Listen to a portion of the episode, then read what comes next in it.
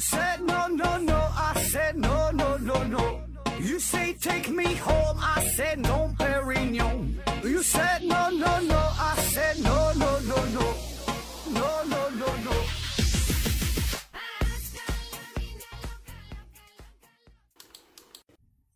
拼命探索，不计后果。欢迎您收听《思考盒子》，还是线上硬广听节目送奖品。奖品呢，现在呃就剩这么几样了。一个呢是美人茶公司提供的五大箱子茶叶，一个呢是大家学公司提供的五大箱子护眼学习台灯，还有一个是大家学公司提供的一份价值五百元的网络学习课程。欢迎大家呢积极参与抽奖活动。现在呢，咱们这个奖品呢，呃，比之前来说呢是越来越少了。所以呢，咱同时也欢迎能有新的赞助商加入咱们啊，这个为咱们这个平台提供更多更优质的奖品，咱们也是帮你大力宣传啊。这个有兴趣的大老板们可以联系我，我的私人微信号是思考盒子的拼音思思考考和和知子啊，注意平翘舌发音。那今天呢，咱们继续这个借我一双慧眼系列啊。那前两期节目咱们分别说了显微镜和望远镜，那这期节目说点啥呢？啊，说的说是什么样的慧眼呢？那有人猜了，是不是要说眼镜啊？说说老刘的这个黑框眼镜。也有人猜了，是不是要说哈哈镜啊？这回大家呢都没猜对啊。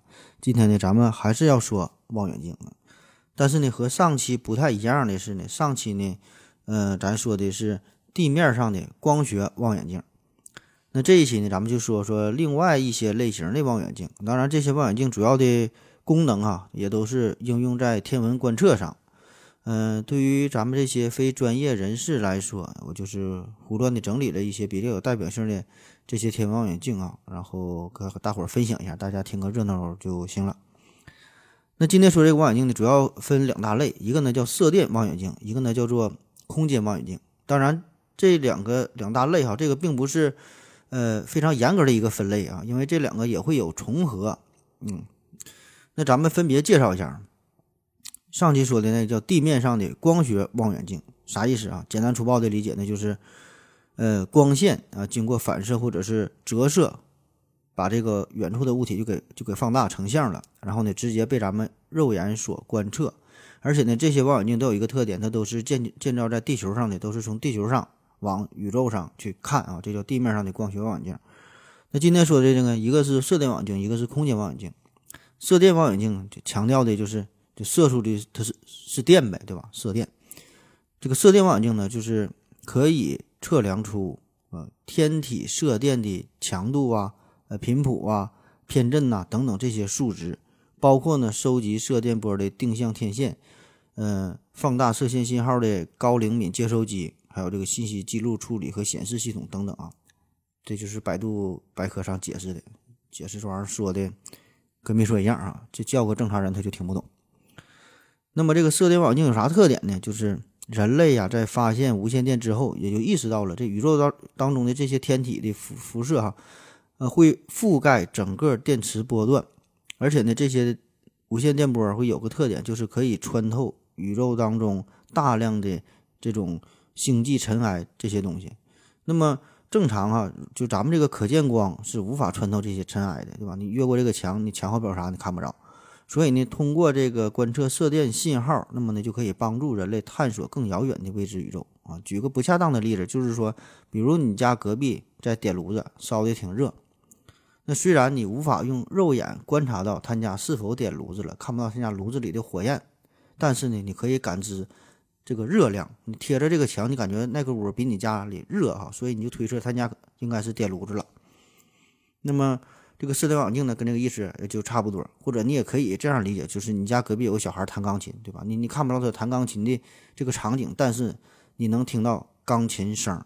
也就是说，咱们这个肉眼呐，这个可见光是非常有限的啊，有很多地方咱们是看不到的。但是呢，别的这些光波啊、声波，别的这些信号是可以传过来的。所以咱们这个放眼宇宙，从这么大的尺度上来说。这个可见光占的比例是一个非常非常狭窄的这么一个小范围啊，所以我们必然要借助其他一些设备来拓展人类的感知，这样呢才能感受到更加丰富多彩、更加真实的宇宙。那在上世纪的六十年代，天文学上有四项非常重要的发现，分别是脉冲星、类星体、宇宙微波背景辐射，还有这个星际有机分子。那这四项发明，呃，这四项发现啊，都与射电望远镜有关。呃，诺贝尔奖的历史上呢，基于天文观测的十项获奖成果，其中呢有六项也都是出自于射电望远镜。呃，可以说，而而且是刚刚这个诺奖不也是颁发这个啊，不不也是和这个和这个射电望远镜和这个天文观测有关吗？不也是这个事儿？可以说啊，这个现代射电望远镜这个呢，已经是成为了诺贝尔奖这个摇篮。上面说的这个叫射电望远镜。呃，那啥叫空间望远镜呢？空间望远镜这个好理解，就是自从伽利略把这个目光投向广阔的宇宙，这四百多年的时间里，我们多数的时间我们都是站在地球上来观测宇宙。那这样呢，就会受到很多的限制。比如说上期节目我们说到的天文学家海尔，不知道您是否还记得？就是呃，帮助建造了很多的望远镜啊，这个呃，各种说服各种人，让各种这个。大企业家、大商人掏钱，海尔这个人，那么呢，他在晚年的时候呢，就因为这个光污染的问题，就那个时候他本来是在洛杉矶这个地方，呃，建了一个天文台。那洛杉矶这地方发展的太快了，夜晚的灯光非常的呃明亮啊，这样呢就严重的威胁着威尔逊山的天文观测。所以呢，后来这个海尔呢就另外选了一个地方，选择了帕罗马山啊，搁这上边又盖了一个天文台。可问题是哈。不管你往哪儿跑，只要你在地球上，具有一个你永远也逃不过去的屏障，那就是大气层。那对于人类来说，本来这个大气层是有一个呃非常重要的一种保护的作用啊，免受紫外线呐各种什么什么什么辐射的伤害。那么它对于来自宇宙当中的各种电磁波，呃，有着严重的吸收的作用，对吧？本来对人类来说这是一个保护，但是呢，对于天文观测来说，那么这个大气层就是一个无法逾越的屏障了，所以呢，我们在地面上只能进行非常有限的一个波段的天文观测，而更多的这些来自宇宙的这些信号都被大气层所吸收、反射掉了，或者是折射啊、散射之类的，反正就是不能顺利的倒插地球表面。那我们怎么办？嗯，很简单，对吧？你你越过这个大气层，你跑大气层外边去看那就行了呗。那么这样的望远镜就可以接收到更加宽广的。呃，这些波段了。那同时啊，在这个大气层外边没有这个大气抖动的影响，那么分辨本领呢也可以得到很大的提高。另外呢，这个空间上，呃，这个重力也是相对比较小，甚至说是零重力的状态。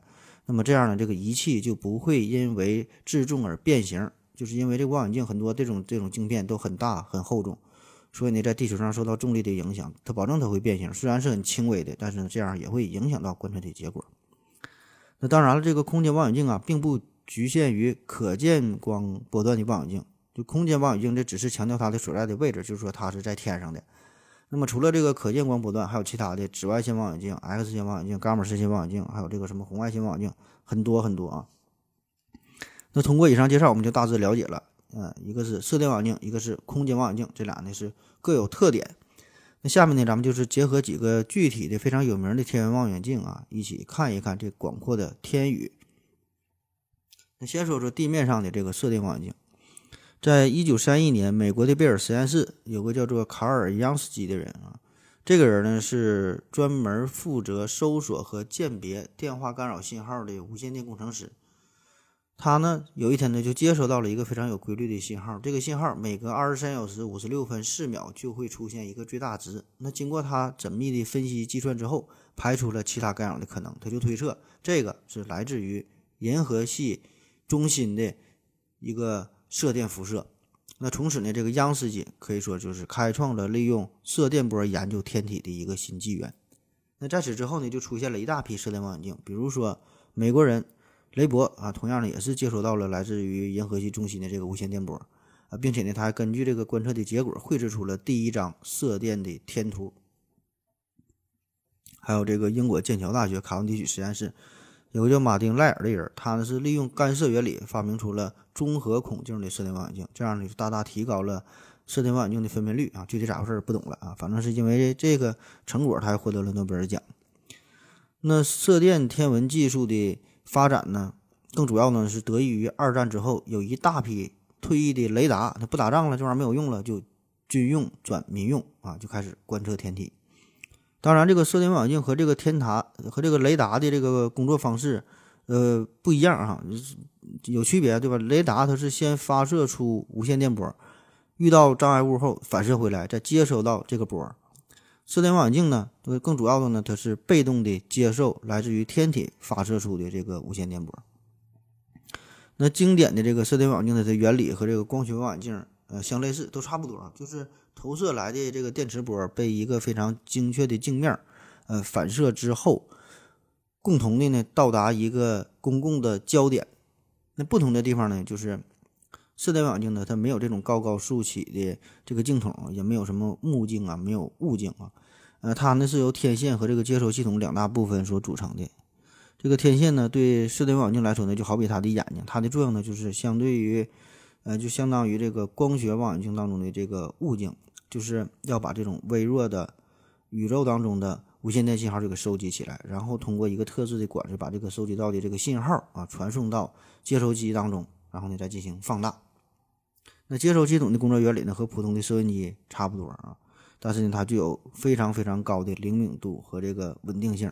那接收系统把这个信号放大之后，从这个噪音当中分离出有用的信号、规律的信号，并且呢传给后端的计算机记录下来。那么记录的结果，嗯，你看起来就是这些弯弯曲曲的这这些曲线，然后呢，天文学家天文学家就是分析这些曲线，以此呢来得到天体传送来的各种信息。啊，听懂听不懂就这意思吧。嗯，咱咱直接就说这个阿雷西博吧，阿雷西博射电望远镜啊，这个非常非常有名了，这是在天文学那这那圈的内部。嗯，阿雷西博这个是老美呀。在波多黎各岛上一个天然的火山口上建造的射电望远镜啊，在相当相当长的时间里啊，更准确的说，在二零一六年七月之前，阿雷西博呢都保持着呃世界上最大单口径球面射电望远镜的记录。呃，为啥说是是是这个时候？二零一零年七月哈，因为咱们的这个 FAST 它是上线了嘛，然后呢，它就是世界老二了。这个阿雷西博它的反射面口径达到了三百五十米。呃，咱们看一些电影《零零七》这边什么什么，呃，这个黄金眼呐，还有这个电影《接触》啊，这些里边都有阿雷西博的镜头啊。没看过的，强烈您看一下这些电影。这阿雷西博望远镜，啊它为啥选波多黎各这个地方啊？倒不是说。因为是美国这么大地方就不不够用哈，非得是往往人家地方往人家国家造哈，也不是说因为这阿阿雷西博选择是这个波多黎各这地方，这这这盛产世界选美小姐啊，当然这个可能是其中的一个重要的方面啊，更重要的一个原因呢就是波多黎各它这个地方呢是位于赤道附近，所以这个位置对于天文观测来说，对于行星的追踪来说，还有探索脉脉冲星等等，这个地方是一个十分理想的观测地点。那当然也有另外一种说法，就是说这个阿雷西博本来呢，它是这个军方的设备啊，是军用的。呃，这时候是正处于冷战时期嘛，所以这个美国为了应对前苏联的导弹，就选址在波多黎各这个丛林当中。但是建成之后呢，后来呢就军用转民用啊，就给这个天文学家作为研究天体来用了。这个阿雷西博是从一九六三年开始建造的，在一九七四年才建成啊，整了十多年。那么此后呢，还经过多次的改建，它这个观测能力也是不断的完善。那在它之前，世界上这些射电望远镜的工作能力非常非常有限。有这么一个比喻啊，说在上世纪六十年代，这时候全世界所有的射电望远镜所收集的，呃，来自于天体的这个射电的电源的这个能量啊，加在一起，仅仅相当于几个雨滴撞击在地面所释放的能量，所以就很微弱嘛。那么在二战之后，进入到了一个相对和平的年代，经济和科技就都有了非常稳定的发展。那么这时候呢，老美有闲心也有闲钱，就把这个目光投向了遥远的宇宙，所以呢，就想要建造一个灵敏度更高、分辨率更强的这个射电望远镜，所以呢，就有了这个阿雷西博的设想啊。当然，阿雷西博这个它也有一个明显的缺陷，就是它是固定的，那它覆盖的这个天区啊很有限，嗯，只能通过改变这个天线的馈源的位置，呃，扫描。天体当中一个非常狭窄的带状的区域啊，不能说随心所欲的三百六十度的巡天观测。那时至今日，这个阿雷西博望远镜呢，几乎是已经被抛弃掉了。你在网上一搜索阿雷西博出来相关的信息都是说这地方荒草丛生啊，垃圾垃圾遍地啊，说这地方都变成一个垃圾场了。其实这个阿雷西博有许多高光的时刻啊，比如说在一九七四年，泰勒和赫尔斯这俩人呢，就是通过阿雷西博望远镜发现了第一个射电脉冲的双星系统 PSR 一九一三一六，这个呢是一个双中子星系统，轨道周期七点七五小时。那更重要的呢？它的一个意义就是再次印证了广义相对论的正确性。那关根据广义相对论推算，这个双星系统的引力的辐射是十分的强大。那引力辐射呢，将会导致双星系统轨道周期发生明显的变化。那泰勒教授就是利用阿雷西博射电望远镜进行了上千次的观测，获得了这颗脉冲星长达二十年的轨道周期时，最终呢是证明了观测结果和这个广义相对论的计算结果是完全相符合的。那这样呢？这个泰勒和赫尔斯俩人也是一起获得了一九九三年的诺贝尔物理学奖啊！这个呢，也是阿雷西博射电望远镜的骄傲。在一九九一年的天文学家沃斯赞和这个弗雷尔也是利用这个阿雷西博发现了毫秒脉冲星 PS 二幺二五七幺二啊这个行星系统。那么这个这这个发现又再一次的震动了科学界，这也是人类首次发现太阳系外的行星系统。呃，意义非常重大，而且呢，这是利用射电望远镜的雷达技术，也就是说，呃，我先发一个信号，然后遇到遇到物体再反射回来，我再接收，所以这个技术很高科技啊。这个技术呢，后来也成为了一个非常有效的直接探测先天体的重要手段。嗯，后来发展成了一个专门的学科，叫雷达天文学。那阿雷西博射电望远镜正是配备了一台强大的无线电发射发射机，具有非常高的方向性，这样呢，就可以让这个无线电波。聚集在非常小的这么一个辐射束啊，然后呢发射出去，碰到物体反射回来，要不然你一散开了，它它就不准了。那当然，这个在漫长传传播之后，返回的这个能量也是会变得非常非常微弱嘛。那么这个呢，就需要很灵敏的呃射电望远镜的这个接收系统啊。那在那个时候，除了这个阿雷西博，几乎还没有第二个望远镜可以做到这一点。那阿雷西博望远镜呢，还有一个更为杰出的，呃，这个探测的一个成果啊，就是关于外星人的探索这方面。一方面呢，是它收集了大量的来自宇宙空间的各种信号，就像是地球的一个大耳朵一样，聆听着由外星生命发射来的各种信息。由此呢，还是呃衍生了叫 SETI 计划，这咱之前也专门讲过，就是专门致力于寻找外星生命的一个非盈利性的机构。就啥意思？其实呢，就相当于咱们就是收听这收音机一样，你搜索这个电台，大部分的时间它都是噪音哗啦哗啦哈，听不出个个数。但是呢，你一旦听到一个非常有规律的这么一个旋律，你就会确认这个呢，一定是一个电台，一定呢是一个智慧的文明发射出的信号，因为它它不是杂音嘛。那么阿雷西博呢，就是把搜索到的这些数据、这些信号分发给世界上任何一个。可以连上互联网的这个计算机，然后呢，这个计算机就利用自己闲置的资源，比如说你屏幕保护的时候，你不用这个电脑的时候，你的电脑就可以用来帮助分析阿雷西博的这些信号，从中呢找到有意义的信息啊，这就是一个被动搜索的过程。那么阿雷西博还干了一件大事儿哈，叫阿雷西博信息。之前说的这不是一个被动的搜索吗？这个这这个就是一个主动的探索了。他呢曾经向距离地球。两万五千光年之外的无线状 M 十三球状星团发出来一串儿由一千六百七十九个二进制的数字组成的信号啊，大概的意思就是告诉这个无线座上的智慧生命啊，当然如果有的话，就告诉他们说我们是地球人，我们这里有男人有女人还有小动物啊，我们这里非常的热闹。那么这个信号呢就被称为阿雷西博信息啊，这个就是一个主动探索的过程。那为啥选这个五仙座？选这个五仙座球状星团 M 十三呢？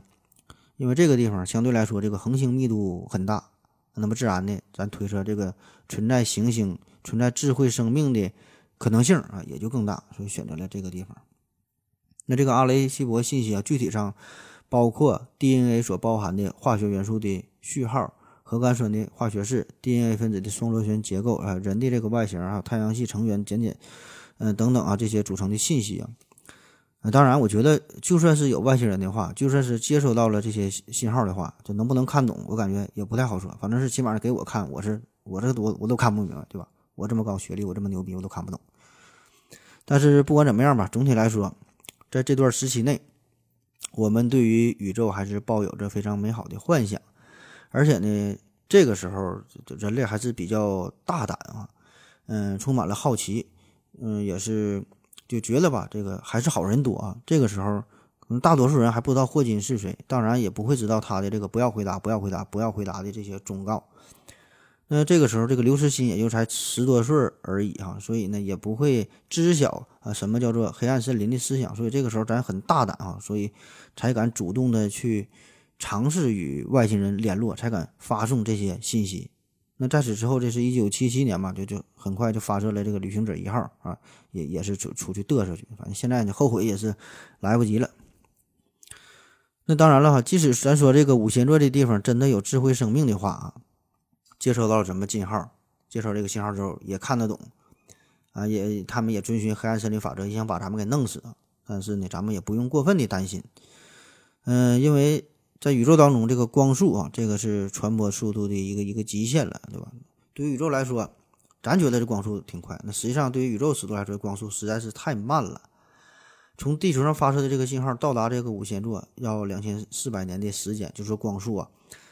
那么，即使这五仙座上面有人接收到这个信息，再再再反射回来，这一来回呢，也得是四千八百年啊，四千八百年。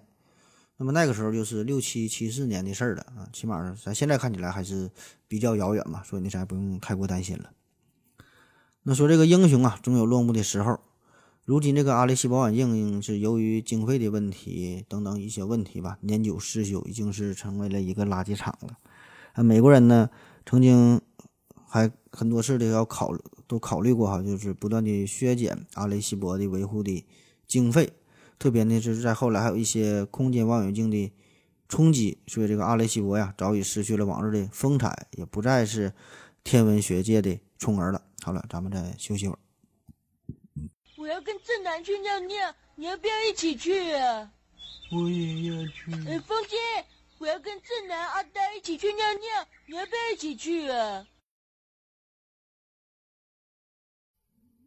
好了，喝了口水回来，咱们继续聊啊。刚才呢，咱们是介绍完了阿雷西博望远镜。说这个阿雷西博现在不下岗了嘛？那么自然的，咱下面就要介绍一下他的接班人，中国的 FAST 啊，也就是天眼。这这咱都知道了，对吧？这个新闻在天天报。这个是位于贵州省的，呃，五百米口径的，目前世界上最大口径的射电望远镜了。它呢是由四千多个。可以主动反射的单元所构成，这每一个小的单元呢，都可以独立的呃运动进行对焦，所以这个 FAST 的灵灵敏度相当之高，呃，巡天速度也是阿雷西博的十倍，综合性能也是非常的强大。这是我国历经二十多年的研究才建成的，这也可以说是代表着中国太空科技的呃一个一个代表工程了。那从二零一六年九月二十五号启用到现在。嗯，三年多的时间吧。这个中国的天眼现在主要的贡献呢，就是发现了许多的脉冲星。当然，这个天眼的建成到现在，因为这时间还比较短嘛，你看三年的时间。而这个阿雷西博，呃，它的这个历史呢，可是长达半个世纪之久啊。所以咱这个天眼还是非常的年轻嘛。它的探索太空之旅可以说才刚刚开始。那么，对于这些的脉冲星的发现，只能算作是牛刀小试啊。那更重要的是。它还肩负着观测暗物质、暗能量啊，寻找第一代天体等等等等许多这些重要的天文任务哈。也许在未来的某一天，这天眼呢可能真的就还发现了外星文明哈。这些事儿这都不好说啊，咱慢慢走着瞧。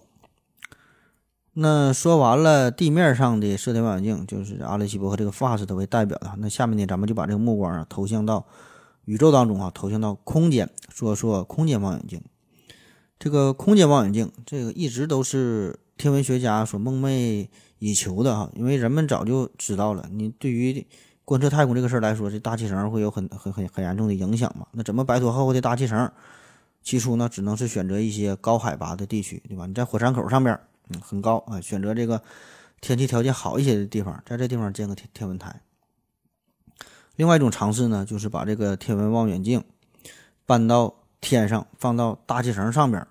想的挺好的吧？这叫理想很美满的现实很骨感。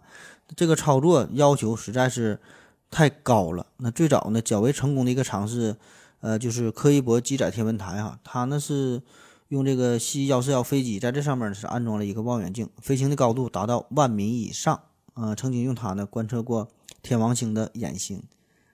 呃，在一九五七年第一颗人造卫星上空之后，那么各国呢也是先后发射了数以百计的人造卫星和宇宙飞行器，呃，用来天文观测啊。比如说，美国的天空实验室就曾经拍摄了十七点五万多幅太阳的图像，还观测了许多的卫星啊。当然，上面说的这些空间望远镜呢，还都不是很成熟啊。咱就直接介绍这个真正的大咖，说这个哈勃空间望远镜，呃，这个是美国宇航局主导的建造的四座巨型空间天文台的第一座啊，也是所有这些天文观测项目当中可以说是规模最大、投资最多、最受公众所瞩目的望远镜。呃，咱说它是一共四座这个呃空间天文台嘛，除了这个哈勃呢，还有这个是钱德拉 X 线天文台、斯皮策空间望远镜，还有这个康普顿天文望远镜等等啊。那么这个在这后边咱慢慢的一个一个介绍哈，咱先说这个哈勃。哈勃呢是从一九七八年开始建造，一九八九年建成，并于一九九六年四月二十五号由发现者号航天飞机呃运载升空。那么这样呢就获得了地基望远镜所没有的很多的好处。那观测到的这个观测到的这个影像啊，不会受到大气湍流的扰动。就视像度极佳哈，也没有这个大气散射所造成的背景光，同时呢还能观测，呃观测到这种被臭氧层所吸收的紫外线。那现在啊说起来，这个哈勃空间望远镜啊可以说是风光无限啊，但是从它当初设计到建造再到真正的送往太空，实际上整个这个过程并不是十分的顺利哈。咱大致先回顾一下。那首先呢，为啥说它不顺利啊？首先一个事儿就是因为钱的事儿，对吧？你制造这么高科技的东西，保证它得烧钱。那比起地面上的望远镜来说，这这个空间望远镜，这俩根本它就不是一个数量级的事儿。那个哈勃望远镜呢，起初这个整个项目预计呢是投入四亿美元，听起来不少了吧？但实际上呢，后来整个工程做下来之后，保守估计也得是有三十多亿，还有说是五六十亿的哈，基本是花了预算的十倍。呃，当时这个老美也没想到会花这么多钱，对吧？本来是给咱的形象是财大气粗，但是后来钱越花越多，越花越多，最后有点也有点干不起了。国会呢也是不想拿这份钱，所以呢，许多天文学家曾经亲自去拜访什么就什么就众议院、参议院，哈，又又写信、又宣传、又游行的。最后呢，也是拉来了欧航局，就是欧洲空间局入伙。呃，这这个欧航局也是提供了一些经费和技术。那么代价呢，就是要为欧航局提供百分之十五的使用时间，呃，反正就挺不容易吧。第二呢，就是这个技术方面的不容易。嗯，这望远镜它最关键的部分呢，就是镜子和这个光学系统呗。那一般的望远镜，这镜子呢，在抛光之后，它的这个准确度呢，要达到呃，大约是百分之一，呃，说错了，是十分之一可见光波长的这个准确性啊。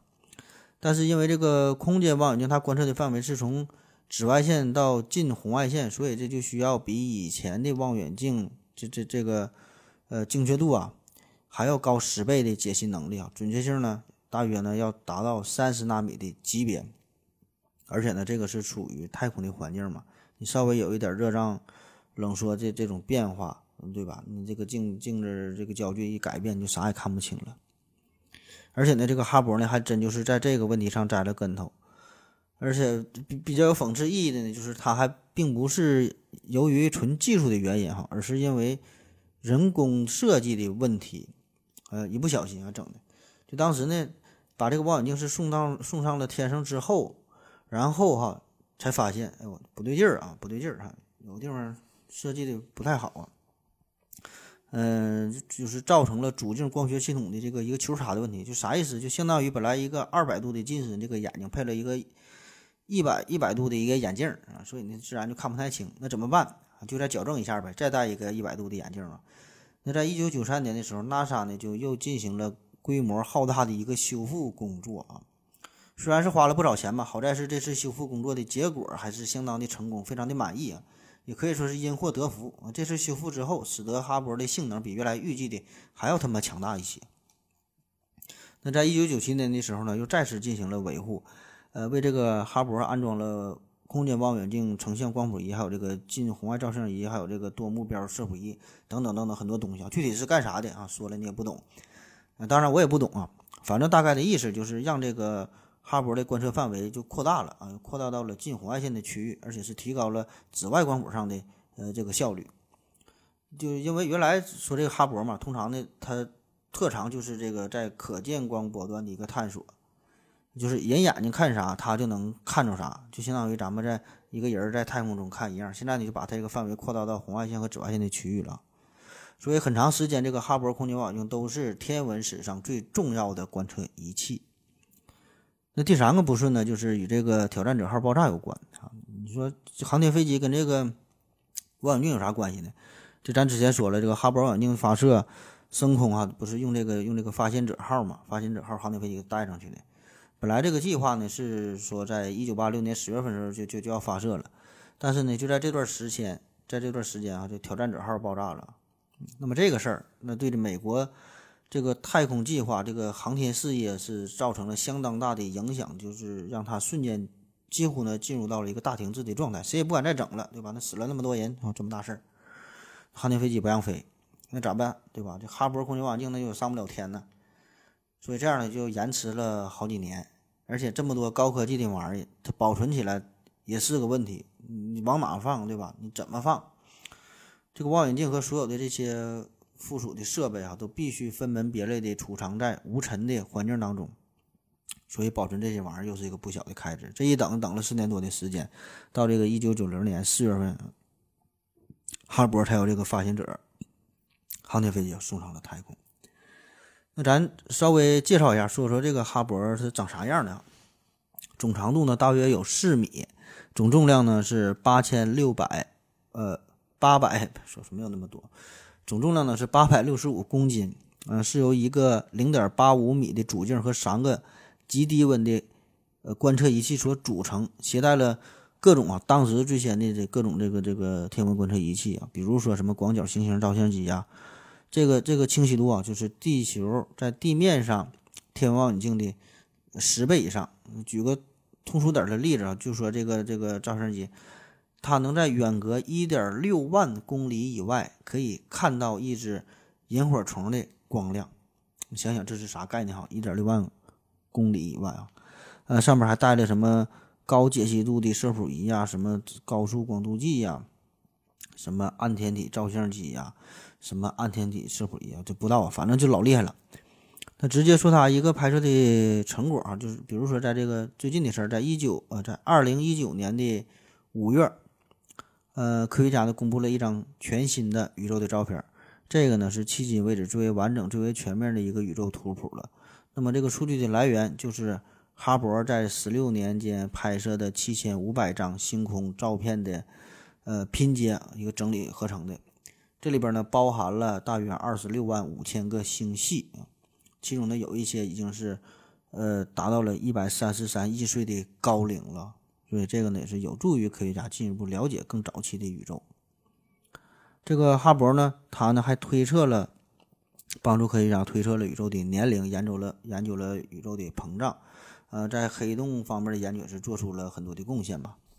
比如说哈，这个哈勃呢可以更准确的测量出。照幅变形的距离，这个呢就可以让我们更加准确的推算出哈勃常数的一个数值的范围哈。呃，具体怎么算的，那咱就不懂了。呃，说完这个哈勃，咱下面就说说这个斯皮策斯皮策红外线空间望远镜。那啥叫红外线望远镜？嗯，这个呢，就咱们这个肉眼上看到这个光叫可见光嘛，这是一个非常狭窄的一部分，其他的光咱就看不着了。比如说红外线、紫外线啊。红外线呢，就是红色红色光后边的呗，对吧？紫外线就是紫色光后边的呗，这些都是超出了咱们人眼的范围，你看不着。再比如说这个 X 射线，那咱去医院一检查身体照 X 线，拍胸片嘛，用那 X 射线，对吧？都听过 X 射线，但是呢，谁也看不着。那么这个红外线望远镜就是这种望远镜呢，它呢就专门用来观测啊，准确说应该是探测，不是观测，不是看到的，是探测到的。它是探测红外线的一个设备。就比如说，同样是两杯水，水杯一样，里边装的水一边多，远远的看过去，一个这里边水一个是二十度，一个是九十度，你用眼睛看看不出什么差别，无法分辨，对吧？因为这个是可见光波的。但是如果你用这个红外线探测仪一看，哎，这俩温度不一样，你就会知道哪个是二十度，哪个是九十度了。那么利用这个思想，我们同样也可以去探索一下宇宙空间，因为宇宙空间各种什么辐射，对吧？每每个星星发出的这光波它也不一样。那其实早在十八世纪末，科学家呢就已经开始了这方面的尝试。但是这个红外线望远镜呢，它有一个致命的弱点，就是这个地球的大气层对这个红外线有非常强烈的吸收和散射的作用。所以在地面上进行这个红外线观测的话，呃，我们。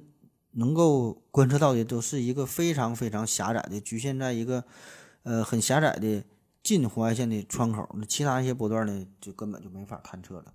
同时，由于这个地球本身因为这个黑体辐射啊，就它也会发出红外线，所以这样呢，对这个观测结果就会造成很大的影响。所以，就你根本不可能在地面上获得准确的红外线波段的这些天文的资料啊？怎么办？嗯，很自然的，还是想到了一个办法，就是上天呗。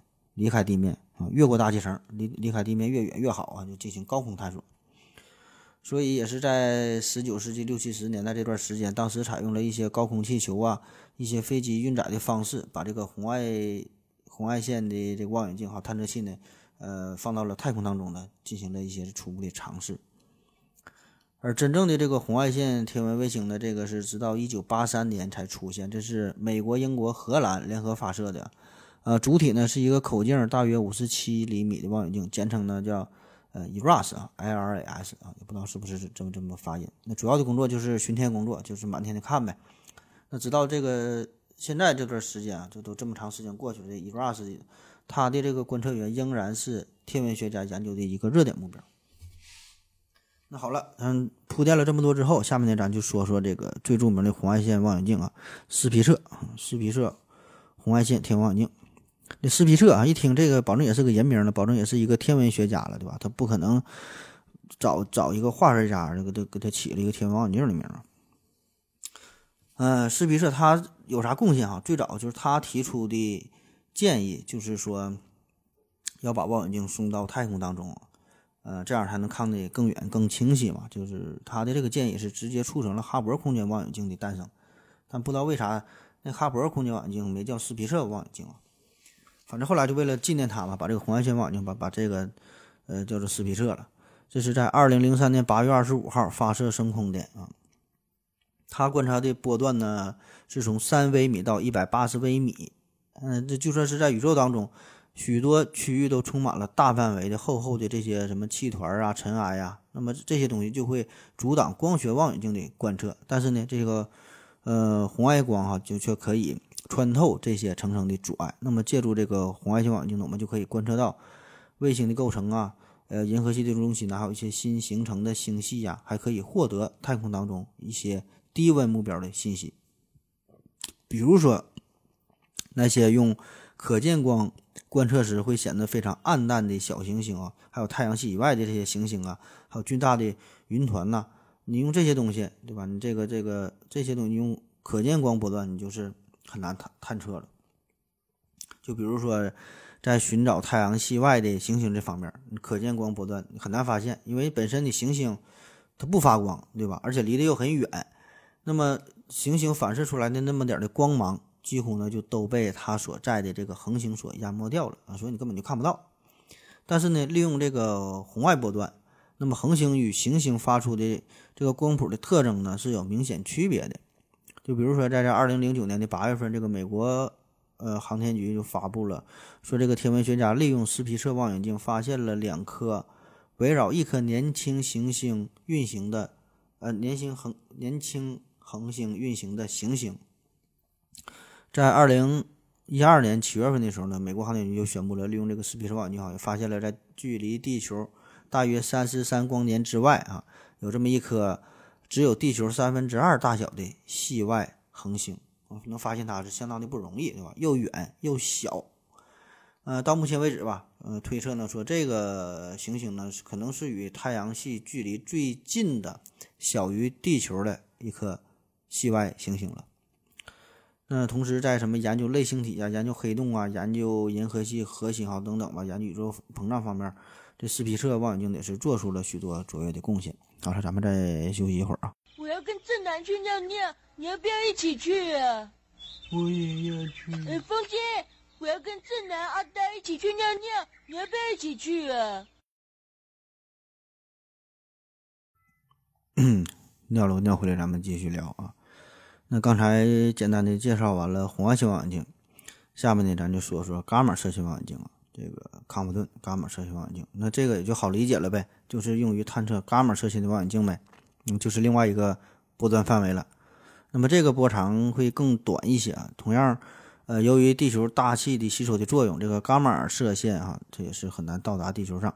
呃，伽马射线天文观测只能通过高空气球和人造卫星搭载仪器啊才能进行。所以呢，这项天文探索的工作开展的时间也非常非常晚，就是在技术非常成熟的情况下啊，才能进行这些探索。这康普顿天文望远镜呢，是在一九九一年才由著名的亚特兰蒂斯号航天飞机才是送入了地球轨道。那么这个望远镜造价是七点六亿美元，呃，卫星重量呢达到十六吨。主要的任务呢，呃，当然就是探测宇宙当中的伽马射线呗。专业的说法呢叫巡天观测啊，就是感知各种宇宙当中的伽马射线暴。因为宇宙当中存在着各种各样的伽马射线源啊，那通过这个康普顿望远镜呢，就可以进行高灵敏度、高分辨率的成像，这样呢就可以让我们知晓宇宙当中更多的秘密。那么在升空之后，最初的九年，康普顿呢是探测到了两千六百起来自各类天体的伽马射线爆发的事件。人们呢也首次了解到了黑洞是如何引发 X 射线和伽马射线的喷发，也观测到了银河系中心出现的反物质粒子云的现象。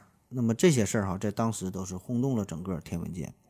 那每年呢，也也都有上百名的天文学家利用康普顿伽马射线太空望远镜的资料进行研究整理啊，发表论文。到现在呢，已经是呃数以千计的论文了，已经啊。但是康普顿他的这个命运比起另外三个兄弟来说呢，略显短暂啊。呃，在一九九九年的时候，也就是他工作还不到十年的时间，由于一个支控定位陀螺仪发生了故障，而且呢，这个故障是是很难修复的。那么这个时候，就是如果你要是凑合用吧，它也能用，但是呢，这个时候它有一个巨大的隐患。就是说，如果再有一个陀螺仪也出现故障的话，那么这样地面呢就会完全失去控制。你可能觉得那失去控制咱就不要了，也就无所谓了呗，没有这么简单啊。因为如果任其发展，它失去控制之后，最终呢它会落到地球上，而不是飘飘在这个太空当中。那么你落在地球上，你落到了这种人口稠密的地区，那就相当危险了。你咋的到这纽约、芝加哥呀、东京、巴黎、迈阿密、曼谷对吧？你到了这些大城市、人口密集的地方，那就是相当危险，这是毁灭性的灾难。而且通过这个计算机的模拟计算，如果任其发展的话，它这种毁灭性的打击发生率高达千分之一啊！你可能觉得千千分之一，我靠，这这概率很小啊，至于这么紧张吗？呃，这在天文学上来说，这个千分之一这个概率已经是相当大了啊！你可以这样想一下，就是比如说你你现在说你乘驾的乘坐的这架飞机坠毁的概率是千分之一，你你还能去做吗？对吧？如果你在有选择的情况下，你一定会改变其他的出行方式，没有必要冒这个险。而且这这个给人类带来都是毁灭性的打击啊！这么的这么大的城市，所以当时这个 NASA 就做出了一个。选择哈，毅然决然做出一个选择，呃，就是可以说是壮士断腕的行为。在这个两千年的时候，在他失去控制之前，对他实施了呃人工坠毁，落入到了太平洋。因为这个时候，在人类还尚能控制它的时候，呃，它击中这些重大城市，造成人口毁灭的发生的几率呢，只有两千九百万分之一啊。这个时候，基本呢都是在人类的掌控之内的，所以这样。康普顿望远镜呢，就被迫的是提前退役了。那这这样也是使得原来还要让这个四大天王啊，说这个四个空间望远镜在天空齐聚的这个设想，呃，也是没能实现。因为之前说的那个斯皮策望远镜是在二零零三年才发射升空的，所以就就错过了，略显遗憾吧。但是没办法，这个就是生活的真相，有很多美好的设想，它都不可能一一的去实现啊。但是这个生活也很美好吧。嗯，好了，介绍完了这几个，最后咱是说说这个钱德拉 X 射线望远镜。X 射线，那 X 射线的波段范围呢，大约就是零点零一纳米到十纳米这个长度。那其中波长较较短的，也就是能量较高的，被称为硬 X 线啊；波长较长的称为软 X 线。这这就不知道为啥一个软一个硬。那同样，这个天体的这 X 射线呢，也是无法到达地面。那么在上世纪六十年代，这有了这个人造卫星上上天之后，呃，科学家呢，天文学家呢，才获得了一些关于，呃，早期的一些研究啊，就主要是针对于太阳的 X 射线的观测。那在一九六二年六月，美国麻省理工学院的研究小组呢，是第一次发现了来自天蝎座方向的强大的 X 射线源。这个呢，才使得非太阳的这个 X 射线的天文学研究，呃，进入到了较快的发展的阶段。那么再后来是苏联、德国、英国、荷兰、日本等等啊，这些国家也都加入到了 X 射线望远镜的队伍当中。那再后来呢，法国呀、保加利亚、丹麦哈等等这些国家，借助前苏联的，呃，高能天体物理实验卫星，把这个 X 射线探测器是送入到了太空当中。所以在这个太空里边。实际上呢，是有很多个 X 射线望远镜的啊，那咱就不一一介绍了，咱直接说这个最有名的钱德拉 X 射线望远镜。那你一听这个名儿啊，这保证也是一个研究天文的呗，等于是个物理学家呗。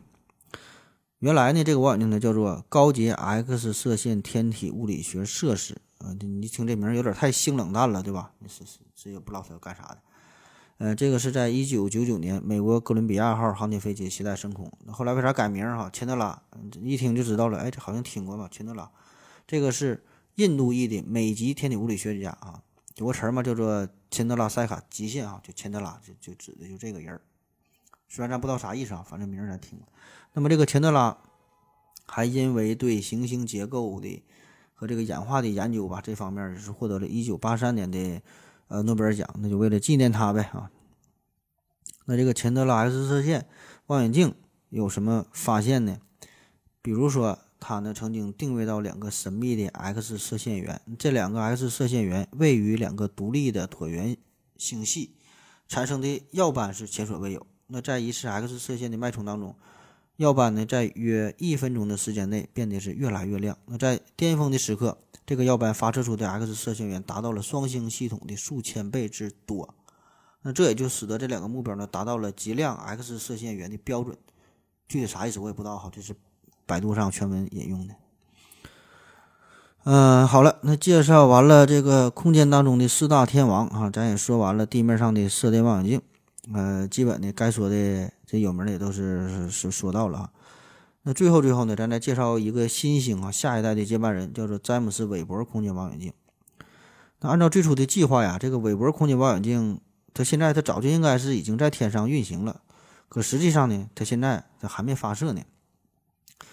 这个韦伯空间望远镜呢，是由美国航空航天局、欧洲航天局还有加拿大航天航空局这三家联合研究的红外线嗯太空望远镜，和之前说的这个斯皮策，这个是一大类的。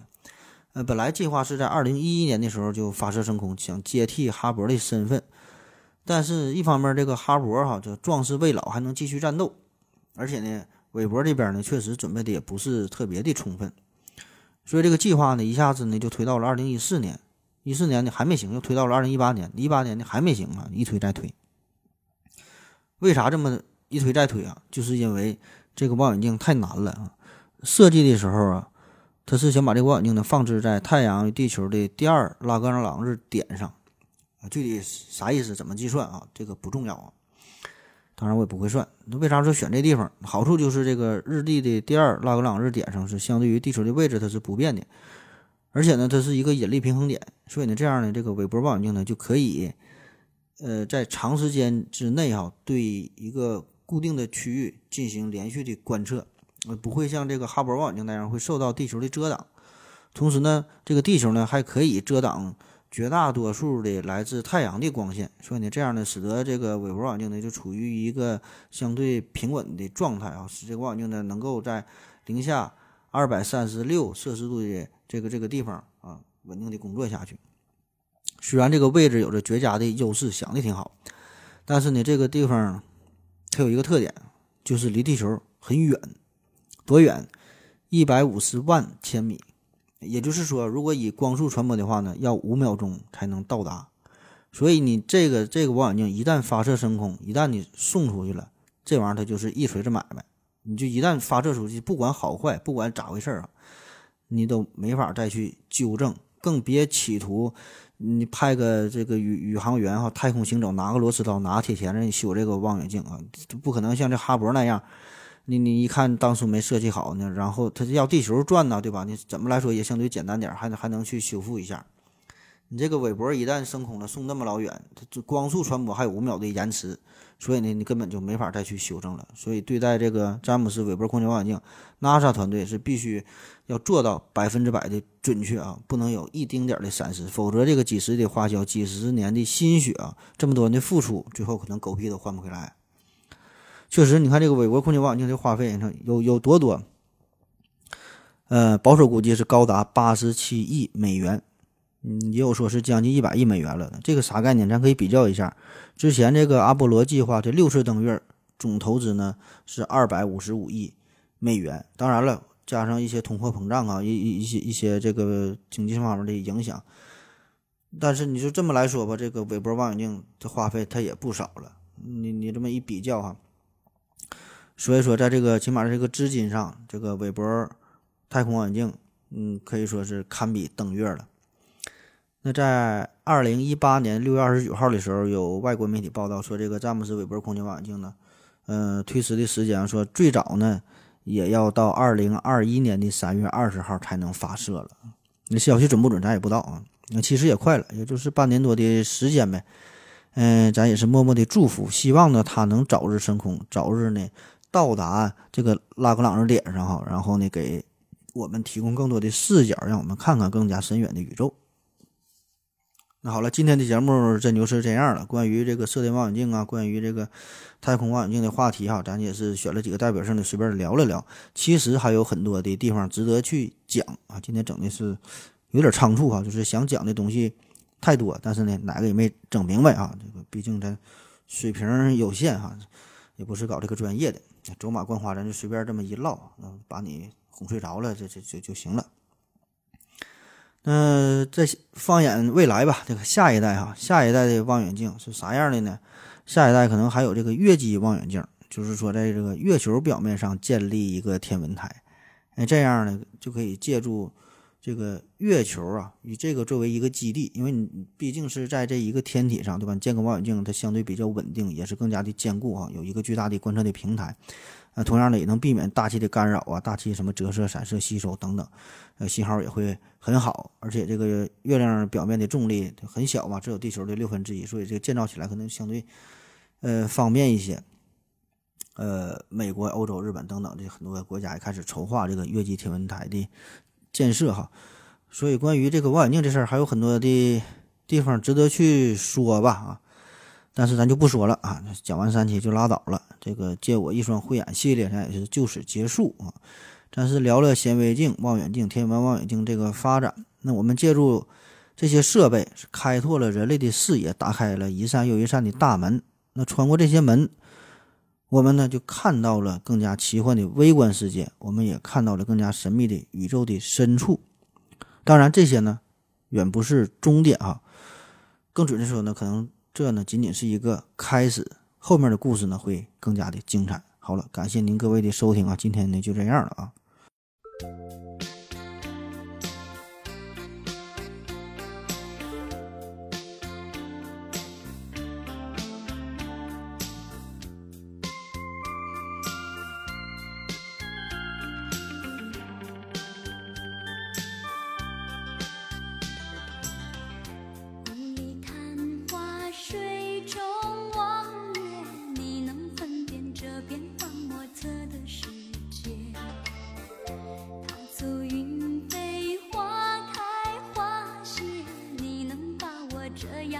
多姿的季节。烦恼最是。